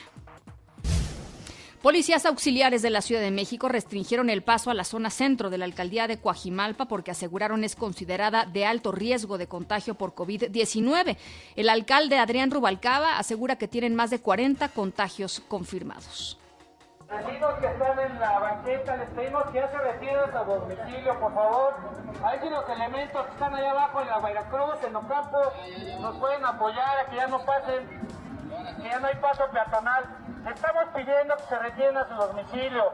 La zona centro de Coajimalpa está considerada como alto riesgo de contagio. En estos momentos se va a pasar a sanitizar. Esperamos que los establecimientos sean notificados para que puedan cerrar sus cortinas y poder iniciar este procedimiento. Les pedimos de favor a los que no tienen nada que hacer que se puedan retirar a sus domicilios a resguardarse. Es importante que se resguarden. En estos momentos estamos en una etapa crítica de contagio. Acorde con las medidas del gobierno federal por el COVID-19, la UNAM informó que no reanudará clases antes del 30 de abril. En días, en días previos a esta fecha, el 30 de abril, la universidad informará sobre los días de retorno. Bueno, hemos hablado un montón sobre el COVID-19, muchísimo. Pero, ¿qué tal el sarampión en la Ciudad de México? Ya son 101 casos confirmados aquí en la Ciudad de México, en el Estado de México y en Campeche. Ernestina Álvarez, ¿cómo estás? Buenas tardes, te saludo otra vez con mucho gusto. Así es, Ana Francisca, un saludo para ti, para los amigos de la auditoría. El 31 de marzo, la Dirección General de Epidemiología de la Secretaría de Salud reportó 101 casos de sarampión, que es un aumento de 28 infectados en cinco días. Los contagios se registran en la Ciudad de México con 87 casos, el Estado de México con 13 y uno en Campeche. Se trata de una niña de 5 años. La alcaldía más afectada en esta capital con casos de sarampión es Gustavo Madero con 48 y es donde se registró un brote precisamente en el reclusorio norte. Además, se tienen registros de los contagios en 13 de las 16 alcaldías. Estas son Álvaro Obregón, Tláhuac, Tlalpan, Miguel Hidalgo, Coajimalpa, Iztapalapa, Iztacalco, Xochimilco, Coyacán, Azcapotzalco, Venustiano Carranza y Cuauhtémoc, mientras que los municipios mexicanos afectados son Ecatepec con cinco casos, Tlalnepantla con dos, Tecámac con dos y un caso en Nezahualcóyotl, Naucalpan, Atizapán y Chimalhuacán. Hay que destacar que hasta este momento pues los casos van de los cinco meses a los 68 años de edad. Todos los casos están en dictaminación, por lo que aún no determinan si los contagios son de personas que viajaron al extranjero o tuvieron contacto con alguna persona de otro país. Hasta aquí el reporte. Gracias, Ernestina. Hasta luego. Hasta luego, un abrazo. Marzo es el mes más violento en lo que va del año. Sumó más de 2.500 víctimas de homicidio doloso. En promedio, 83 personas asesinadas por día, de acuerdo con información del Gabinete de Seguridad del Gobierno Federal. Y por ahí nos pedían una buena noticia al inicio del programa. Bueno, pues esta es una buena noticia dentro de todo. Eh, les platico que hoy arrancó el Registro Nacional de Detenciones para los Delitos del Fuero Común en todos los estados y en la Ciudad de México. ¿Qué significa esto? Que cada vez que alguien, que se ha detenido una persona, pues van a tener que poner eh, todos los datos de esa persona en un registro común que va a ser público y que va a ser consultable, digamos, por todo mundo. Así es que ya no esperemos que esto baje los índices de arbitrariedad en las detenciones en nuestro país y un montón de ramificaciones. Esto es algo muy bueno. Esto es algo que había estado eh, eh, la sociedad civil empujando durante mucho tiempo para que sucediera y a partir de hoy, primero de abril, arranca este registro nacional de detenciones. Juan Carlos Alarcón, una buena. Efectivamente, gracias eh, Ana Francisca, muy buenas tardes. Este miércoles inició operación del Registro Nacional de Detenciones en todas las entidades federativas y en la Ciudad de México por delitos del fuero común, por lo que aplica a las secretarías de Seguridad Ciudadana, Fiscalías de Justicia y en todas las corporaciones municipales. Este registro se implementó en todo el territorio nacional a partir del 23 de noviembre de 2019 solo para las detenciones por delitos del fuero federal como narcotráfico, robo de combustible, tráfico de armas, terrorismo, entre otros. A partir de hoy, el Registro Nacional de Detenciones incluirá también de manera obligatoria todas las detenciones de delitos del fuero común como robos, homicidio, violación, secuestro, trata de personas, narcomenudeo, así como todos los contemplados en los códigos penales de cada estado, así como las detenciones relacionadas con infracciones administrativas. En la Fiscalía General de Justicia de la Ciudad de México se hizo un recordatorio a los comandantes en jefe de la Policía de Investigación adscritos a las fiscalías desconcentradas, centrales, inteligencia, seguridad técnica y escoltas. Lo mismo opera para la Secretaría de Seguridad Ciudadana y las policías complementarias, donde todos los uniformados que concreten detenciones en flagrancia por investigación o por orden judicial deberán cumplir con esta obligación. El registro inició en el primer minuto de este miércoles 1 de abril, por lo que todo el personal policial, tanto de carácter preventivo como de investigación, deberán incluir un- en dicha plataforma los datos particulares de la persona asegurada, así como enseguida y que no exceda las cinco horas. La nueva disposición aplica en todos los casos donde las personas sean arrestadas por motivo de orden judicial, hechos que deriven de su presentación ante el Ministerio Público o de juzgado. ¿Qué se pretende?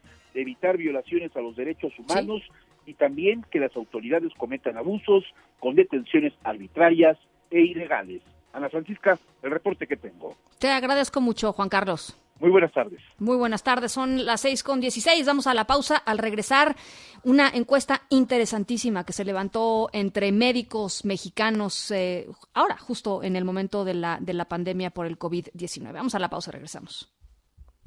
En un momento continuamos en directo con Ana Francisca Vega. Continúas escuchando en directo con Ana Francisca Vega por MBS Noticias. Bye.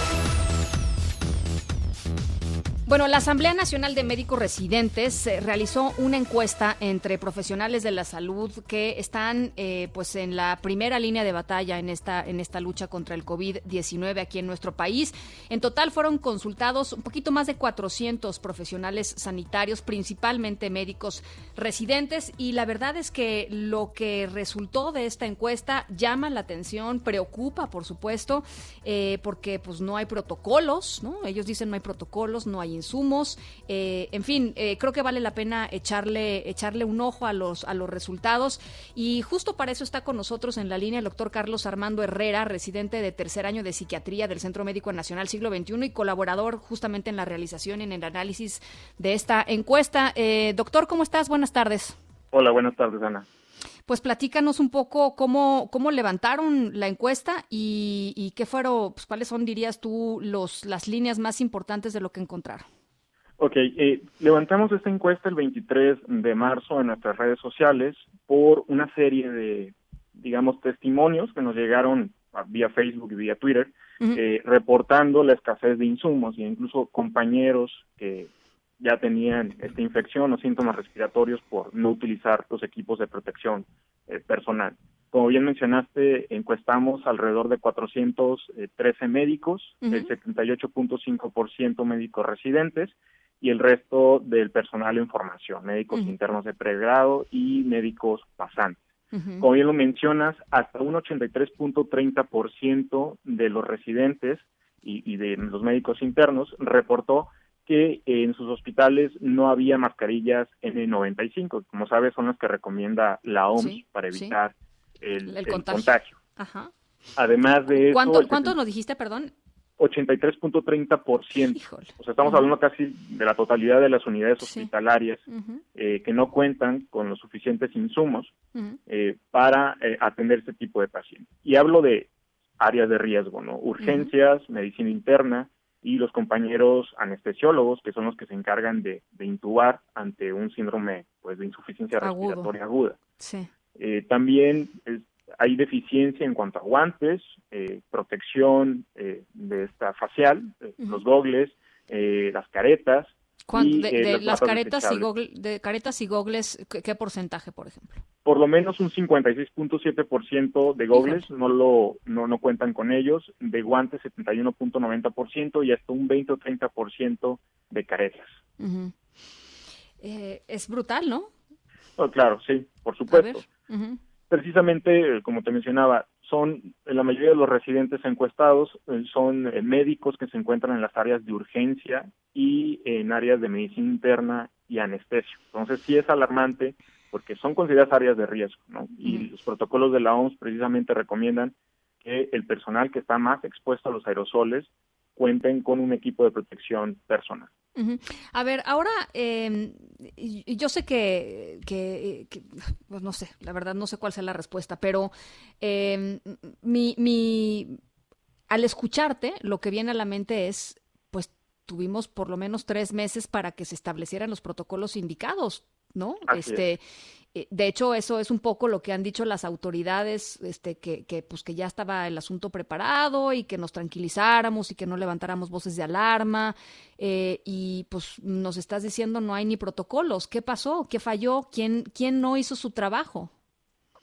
La, la realidad dista mucho de lo que nos mencionan las autoridades y esto por experiencia de los 25 mil residentes que componemos pues gran parte de los engranajes de todos los servicios de salud el desabasto de medicamentos ya tendría aproximadamente unos tres meses. Eh, te lo digo yo por experiencia, soy residente del Seguro Social. Eh, estuvimos alrededor de tres meses sin antidepresivos para pacientes con, con trastornos eh, psiquiátricos y pues esto se puede generalizar a otros aspectos, ¿no? También en cuanto a insumos como equipo de protección personal. Eh, la realidad es que no estábamos preparados para esto y los que están sufriendo o están exponiéndose son los médicos eh, de información. Claro, claro. Oye, eh, ¿y tienen resultados regionales? Es decir, ¿hay lugares o hay regiones en donde el asunto es todavía más preocupante? Hemos, hace ratito fuimos allá a la región de La Laguna, en donde pues han habido varios contagios ahí en una clínica de IMSS. Em, eh, fuimos también a Morelos, en donde, en donde también están pues levantando las voces, Tabasco, en fin, hemos ido a varios lugares aquí en el programa, pero ustedes tienen detectado regionalmente dónde está el punto de quiebre. Claro, hay, además de las regiones que, mencionaste, eh, el Hospital General de Sinaloa, eh, también, eh, que su nombre es Bernardo eh, J. Eh, Gastelum. ¿Sí? Los médicos residentes no cuentan con equipos de protección personal. Varios médicos ya contratados pidieron licencia para, pues, obviamente no enfrentarse a esta contingencia sanitaria. de hecho, se está planeando tal vez un paro si no se responde a estas peticiones de equipo de protección personal, ¿no? que quede claro que no estamos en contra o no estamos dejando de trabajar ni, ni eh, desempeñar nuestra profesión, solamente pedimos los recursos para, hacerle frente adecuadamente a, esta contingencia. Y algunos centros de salud del Estado de México donde ni siquiera hay agua ¿no? para lavarse las manos. Entonces, eh, serían esos los lugares más críticos que hasta el momento nos han llegado. Como te digo, esto es algo generalizado. son cientos de unidades hospitalarias que eh, carecen de los insumos necesarios. Pero los más críticos, digamos que es Sinaloa y algunos centros de salud del Estado de México. Bueno, pues eh, la verdad es que, y, a ver, eh, ¿qué les dicen las autoridades? O sea, tú, eh, Carlos, residente del Centro Médico Nacional, siglo XXI, este, pues vas a trabajar ahí todos los días. Este, ¿Cuál es la sensación? ¿Cuál es, cómo, cómo percibes también a tus colegas, a tus jefes, en fin? Hay una gran incertidumbre porque no contamos precisamente con con los recursos ni los materiales para atender adecuadamente a los pacientes. Vemos cierto grado de desinterés de las autoridades para con sus médicos en formación. Esto no es nada nuevo. Eh, las situaciones de hostigamiento laboral y esta figura jurídica laboral que el médico residente eh, no tiene bien definida ha dado lugar a, un montón de irregularidades, ¿no? En cuanto al respeto de sus derechos humanos y derechos laborales. Eh, todos los médicos en formación, todos los médicos residentes estamos dispuestos a trabajar y a, pues, obviamente, apoyar y ayudar a nuestro país en este momento tan, momento tan crítico. Claro. Eh, ante esta incertidumbre, ante esta escasez, eh, algunos médicos de algunos hospitales han reunido donaciones, o mejor dicho, han solicitado donaciones de la, de la comunidad para poder, eh, digamos, paliar estas deficiencias. Eh, por el momento, las únicas respuestas que hemos obtenido de las autoridades Eh, no sé si tenías el dato, pero los residentes de los hospitales de la Secretaría de Salud de Ciudad de México eh, no se les pagó la última quincena de marzo. ¿Cómo? No, no, no, no sabíamos. es, sí. Eh, justo hoy se emitió un oficio a la doctora Lilia Monroy Ramírez, que es directora de formación, actualización médica e investigación de la Secretaría de Salud, reportando estas, este retraso en, en el pago y también a la escasez generalizada de los equipos de protección personal. Acabamos de recibir una respuesta donde ya se comprometían las autoridades a, a, eh, digamos, pagarle la quincena a los residentes esta semana y eh, por lo menos asegurar un kit de protección a, a los médicos que estén en las áreas de riesgo. Entonces, eh, las respuestas son muy tardías, no hay una definición exacta de fechas, hay mucha zozobra, eh, pero estamos tratando todos los colectivos de médicos en formación, unirnos y eh, precisamente ver esto, ¿no? Buscar donaciones, eh, buscar alternativas, incluso se están diseñando estas mascarillas impresas en, eh, en 3D. Eh, también se están adaptando algunas máscaras de buceo para atender a los pacientes. Buscamos donaciones de, de talleres o, o de negocios de buceo. Y pues estamos utilizando algunas herramientas que han funcionado en otros, otros países lugares, afectados como Italia o España. Oye, fíjate que eh, justamente nos está escribiendo una radioescucha que nos, nos dice, nos pide que, que- que te hagamos una pregunta, Carlos. Dice, unas amigas y yo nos estamos organizando para hacer caretas. En el siglo Ok. XXI, ¿se las damos a los directivos o nos los saltamos y nos vamos con los residentes? No, es mejor contactar con los residentes. Eh, nuestras redes sociales están abiertas, nuestra página de Facebook es Asamblea Nacional de Médicos Residentes, nos pueden mandar un mensaje, estamos eh, contactando a todas las personas que quieran eh, hacer su donativo y gestionarlo directamente con los residentes que más lo necesitan, ¿no? Sobre Sí. todo el área de urgencias, medicina interna, como, como lo he mencionado, son los médicos que más expuestos están a contraer este virus por la exposición a aerosoles. Pues nos dejas, este, nos dejas helados, Carlos, con este, con esta, pues con esta información de que no les pagaron a los residentes la última quincena de marzo. Este, es, es increíble que en medio de todo esto, encima, pues tengan que estar ustedes preocupados porque no les pagaron la quincena. Sí, es lamentable porque el 80% de los residentes eh, se mantienen con la beca que nos pagan, ¿no? Pues O sea, claro.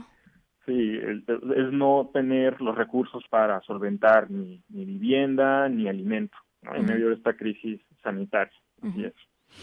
Bueno, Carlos, pues eh, eh, yo te ofrezco, por supuesto, eh, eh, rascarle e investigar hasta que haya una respuesta eh, adecuada a, a- a lo que nos estás diciendo y sobre todo, pues mantenernos muy de cerca. Ojalá podamos platicar más adelante sobre cómo se va desarrollando todo esto. Apenas comienza, Carlos, ¿no? Así es, Ana. Te Estamos agradezco, te agradezco muchísimo estos minutos. Gracias a ti. El doctor Carlos Armando Herrera, ya lo escucharon, yo no doy crédito que no les hayan pagado a los residentes del siglo XXI. Es el Centro Médico Nacional, siglo XXI. Bueno, la quincena, la última quincena de marzo. Eh, les dejamos en redes sociales, por supuesto, la información que nos, que nos dejó sobre, sobre, esta, sobre esta encuesta. Y, por supuesto, Sofía, muchísimas gracias por, primero, por, por escucharnos, por, por tener esta iniciativa. eh, y deja- vamos a dejarte a ti también eh, los datos de- del doctor para que puedan hacerles llegar estas caretas allá en el siglo XXI. Muchísimas gracias de verdad por, por escucharnos a otras cosas. En directo.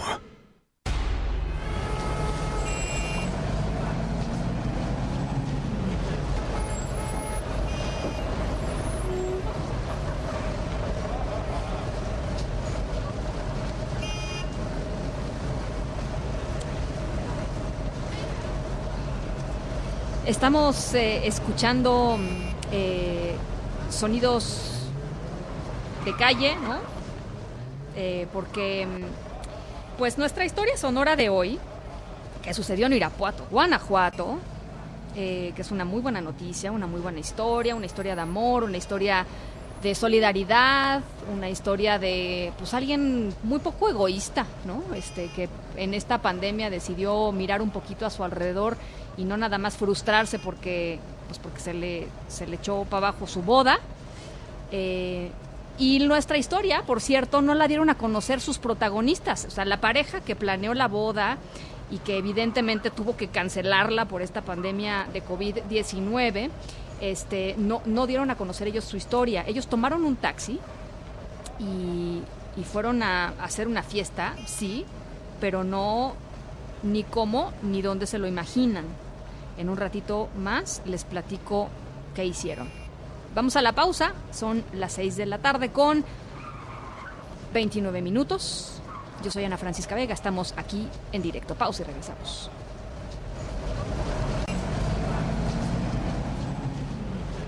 En un momento continuamos en directo con Ana Francisca Vega.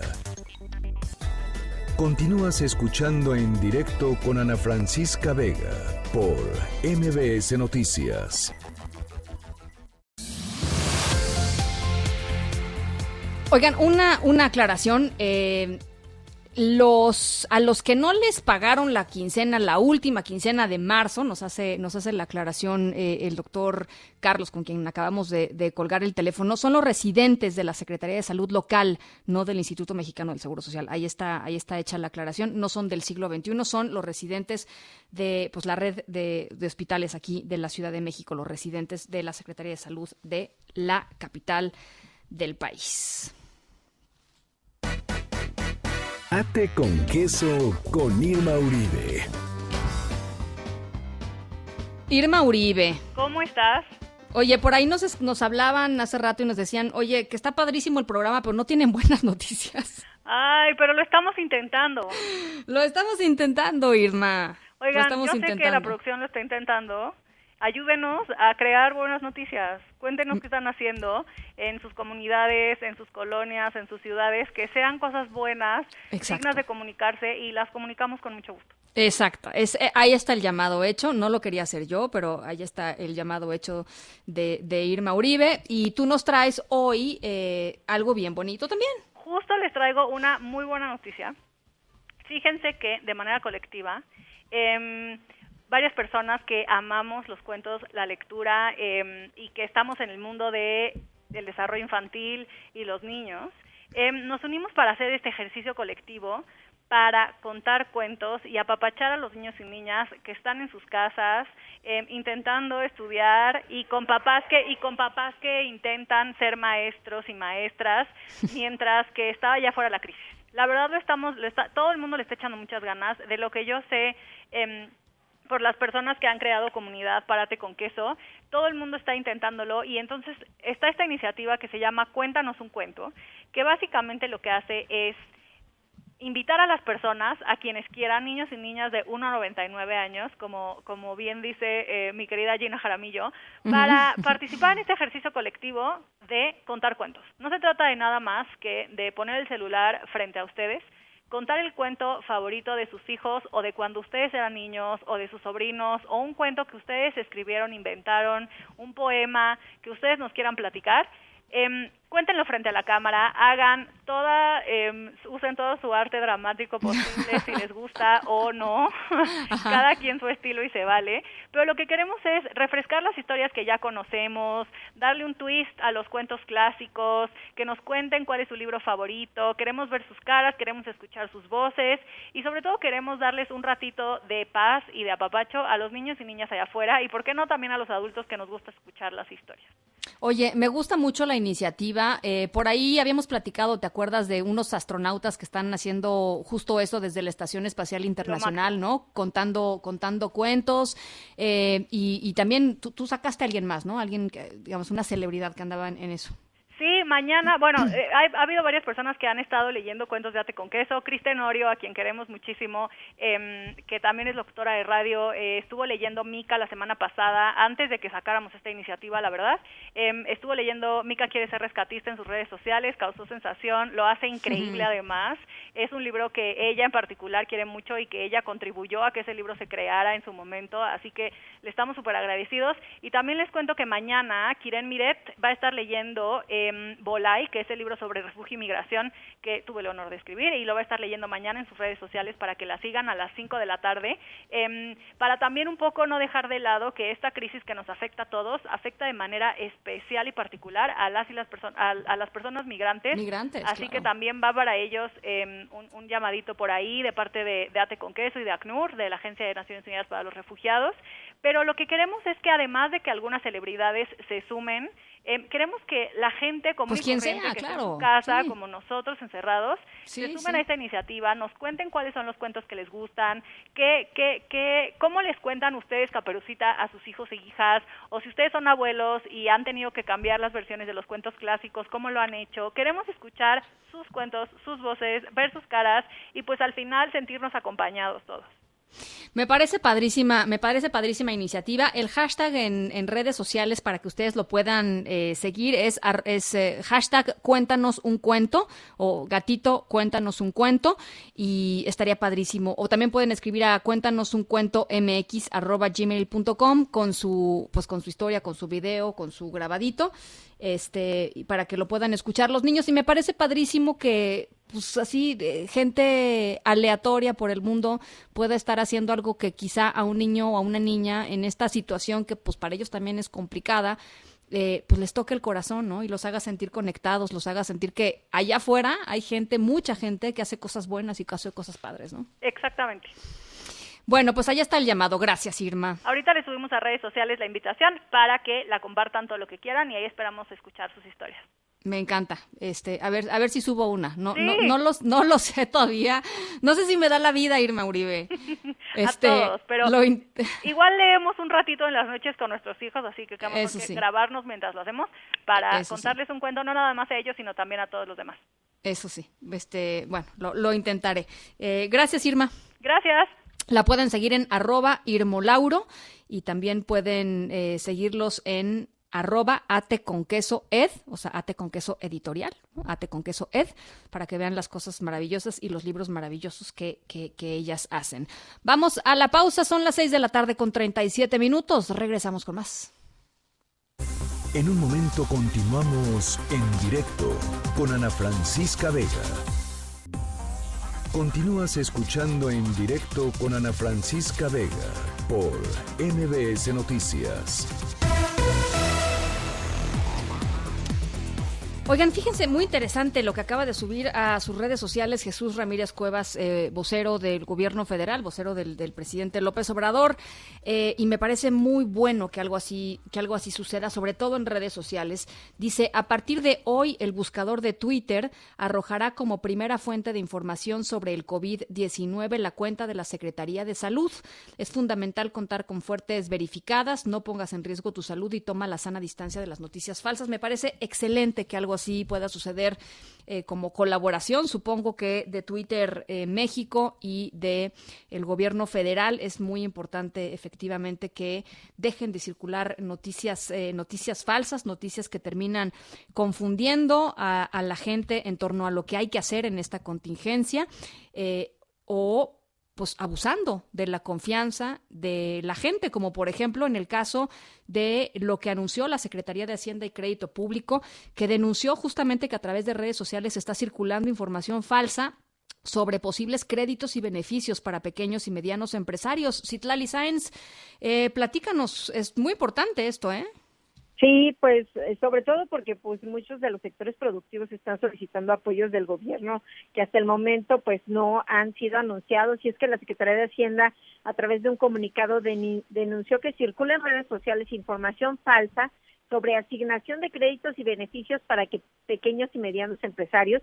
Explicó que están circulando mensajes con información falsa, correos electrónicos y teléfonos en los cuales las personas se hacen pasar por funcionarios públicos interactuando con la población para realizar la asignación de supuestos beneficios y créditos.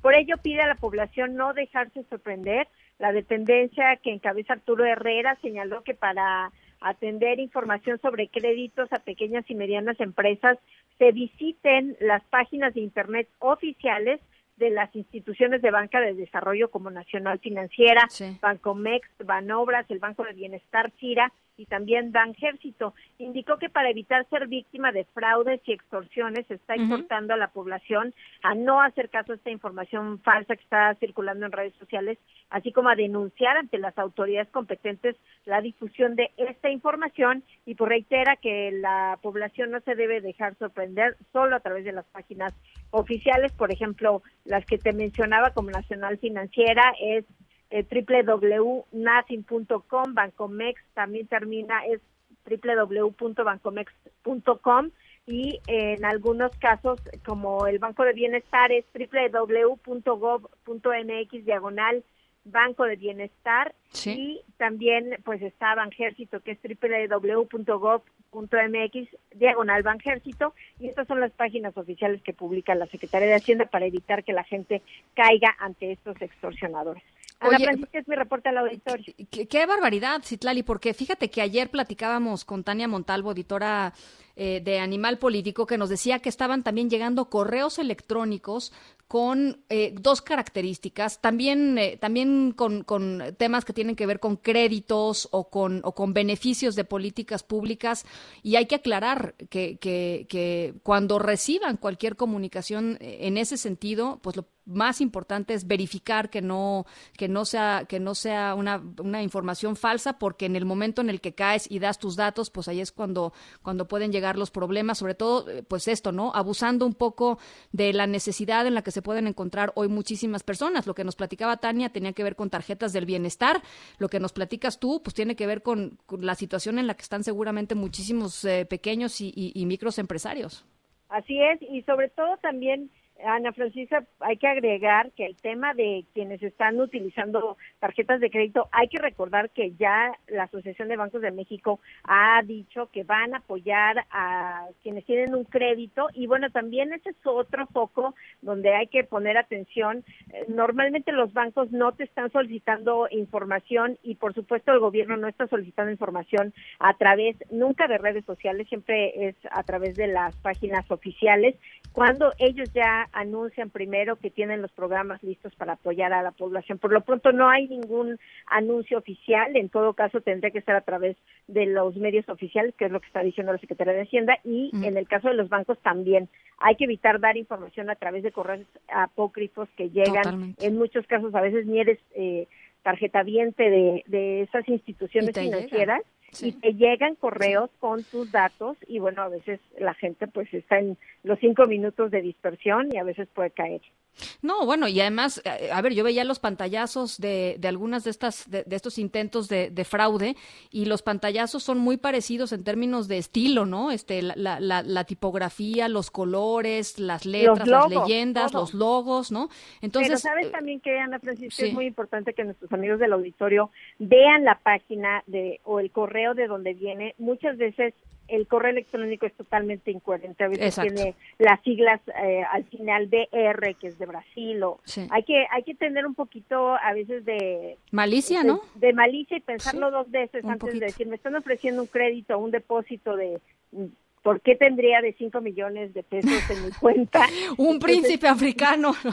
Sí, Oye. entonces, bueno, yo creo que ahí es donde todos, en todos los momentos, no solo en este caso, pero lamentablemente ante esta contingencia, pues la gente, como bien dices, ante la necesidad Claro. de, de créditos o recursos para ver cómo van a salir adelante de este, de estos problemas económicos que tienen las empresas, pues cualquier cosa sería buena como apoyo, pero hay que tomar eh, ciertas reservas. Mucho ojo. Vamos a subir a nuestras redes sociales todos los datos que nos acaba de dar Citlali Sainz para que pues consulten las páginas este, oficiales de, de todos estos créditos y, y ahí seguramente encontrarán la información que necesitan. No, no, no se arriesguen a hacerlo por otro lado. Citlali, te mando un abrazo. Me dio gusto hablar contigo. Igualmente, igualmente, Ana Francisca, buenas tardes. Igualmente, buenas tardes, las seis con cuarenta y siete. El gobierno mexicano llamó a nuestros conacionales a evitar hacer viajes internacionales, en especial a Estados Unidos. Hatsiri Magallanes, ¿cómo estás? Buenas tardes. Así es, ¿qué tal Ana Francisca? Buenas tardes. Pues básicamente es una alerta que emite el gobierno mexicano hacia los nacionales para que eviten viajar o hacer viajes internacionales, pero sobre todo a Estados Unidos. El gobierno mexicano exhortó a todas las personas mexicanas a evitar estos viajes internacionales por motivos recreativos o de turismo y en particular entre México y Estados Unidos. Lo anterior en línea con las disposiciones emitidas para mitigar la dispersión, transmisión y complicaciones por el COVID-19 en la comunidad. Además, advierte que las medidas de contención, así como la progresiva reducción de frecuencias y rutas aéreas, han generado múltiples complicaciones logísticas mismas que van a continuar en las próximas semanas. A los connacionales que residen en el exterior de forma permanente, en especial pues allá en Estados Unidos, les solicita cumplir con las instrucciones de las autoridades locales y también les recomienda pues permanecer en casa y evitar todo tipo de desplazamiento internacional, incluido México. exhorta también a aquellos mexicanos con residencia permanente en Estados Unidos que buscan reunirse con sus familiares, pues a detener temporalmente los viajes no esenciales hacia nuestro país. Y en este comunicado que acaba de emitir la Cancillería, pues informa que se han establecido ya las medidas de contención en ambos países en fechas recientes, por cierto, incluyendo limitaciones en la frontera terrestre y bueno, pues también reducción de la conectividad aérea. Entonces, pues así el llamado hacia los mexicanos que no hagan viajes internacionales los que ya se encuentran en nuestro país, pero los que están en Estados Unidos, pues mejor que no que no vengan de momento aquí a México. No sé que tengo. Gracias, Hatsiri. Buenas tardes. Un abrazo. En directo con Ana Francisca Vega. Bueno, eh, ¿se acuerdan que les platicamos hace, hace una semana aquí que la UNAM había eh, pues inaugurado un servicio de diagnóstico molecular de COVID-19? Bueno, pues hizo su primer corte de caja. ¿Y cuáles son los resultados? Adrián Jiménez, te saludo con mucho gusto. Buenas tardes, Ana Francisca Auditorio, un saludo afectuoso. Efectivamente, pues son ocho días que eh, de distancia que la UNAM puso a disposición de su comunidad este servicio de diagnóstico molecular para la detección del coronavirus, el SARS-CoV-2, y se han efectuado 120 exámenes, de los cuales siete casos resultaron positivos de contagio de COVID-19. En un comunicado, la institución ha detallado que las personas diagnosticadas con coronavirus fueron canalizadas a diversas instituciones de salud con capacidad de ofrecerles la atención que necesitan. La máxima casa de estudios del país señaló que las pruebas hasta ahora se han llevado de manera ordenada y en las mejores condiciones sanitarias por el personal médico de la universidad.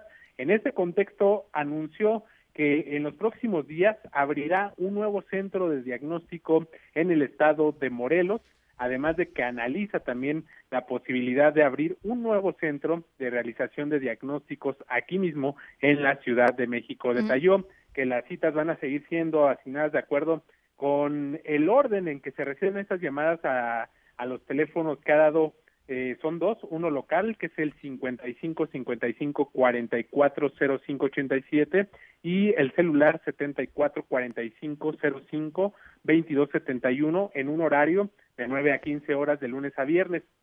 Reiteró que es necesaria para la prestación del servicio, es obligatorio presentar la credencial vigente de la institución y acudir 10 minutos antes de la de la cita eh, de la hora indicada en el sitio en el que se les informe también vía telefónica. Asimismo, Ana Francisca Auditorio comentar que la UNAM informó que 500 universitarios se han comunicado para expresar todo tipo de preocupaciones en torno a esta emergencia sanitaria. En la mayoría de los casos, agregó, la información proporcionada por esta vía ha sido suficiente para descartar riesgos mayores. La institución también refirió que la totalidad de la comunidad universitaria integrada por casi medio millón de personas tiene acceso al sistema de salud pública, los trabajadores al ISTE y los estudiantes al IMSS. Ana Francisca Auditorio, la información que les tengo. Te agradezco mucho, eh, Adrián. Buenas tardes. Gracias, buenas tardes. En directo.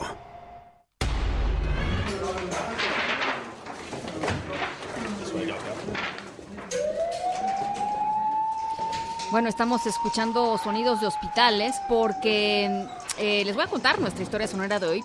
Eh, eh, unos novios de nombre Andrea y Gustavo tuvieron que cancelar su boda por la pandemia de COVID-19 en Irapuato, Guanajuato. Pero en vez de, pues, literal, amargarse la vida, ¿no? Que hay mucha gente que le gusta amargarse la vida, pues ellos decidieron que era el mejor momento para ayudar, ya tenían todo, ¿no? Y en vez de cancelar, pues el servicio de comida que ya habían hecho para, pues ya habían pagado, ya habían hecho todo, en vez de cancelarlo e irse a refunfuñar a su rincón, decidieron llevar su banquete de boda a familiares de pacientes en el Hospital General de Irapuato. Esta historia, por cierto, además de buena onda, este, bastante sencillos porque ni siquiera la compartieron ellos a través de redes sociales. Su intención no fue presumir ni hacerlo pues por llamar la atención o porque la gente dijera, ay, qué buenos son, ¿no? Andrea y Gustavo.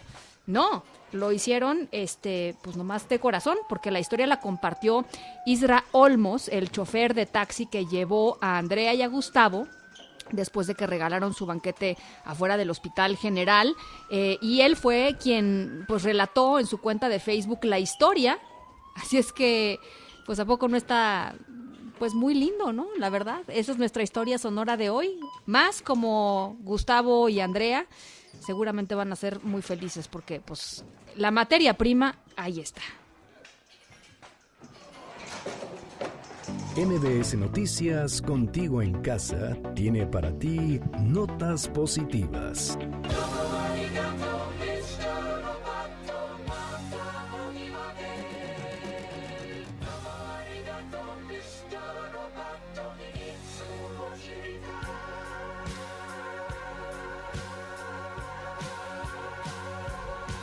Karime López, platícanos desde la redacción qué buena noticia nos tienes hoy para irnos ya este, relajaditos. Y con una sonrisa, Ana. A ver. Hoy, hoy vamos con noticia tecnológica. Es una A ver. empresa australiana que lanzó una plataforma donde los médicos pueden subir la tomografía de los pulmones de pacientes afectados o contagiados por coronavirus. ¿Cuál es la idea? Bueno, son dos principales. Uno, los datos son valen oro, ¿no? Entonces, mientras más imágenes haya, se puede hacer un mejor análisis y así los médicos pueden estudiar todos estos datos y determinar más fácilmente cuando una persona tenga coronavirus. Ese sería el primer punto.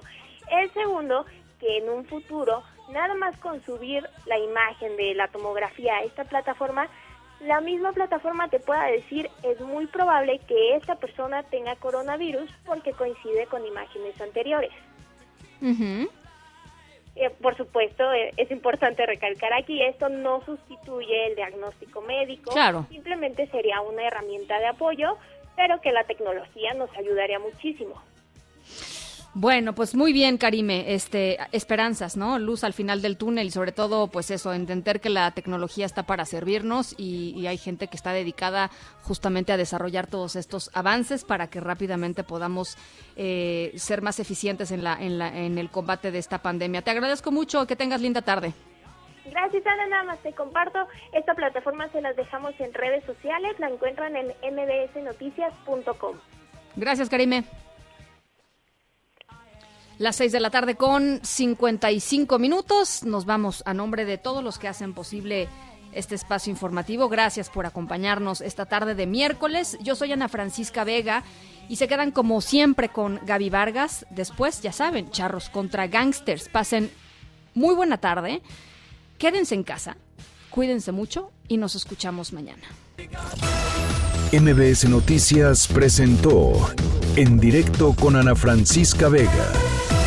Información para todos. Este podcast lo escuchas en exclusiva por Himalaya. Si aún no lo haces, descarga la app para que no te pierdas ningún capítulo. Himalaya.com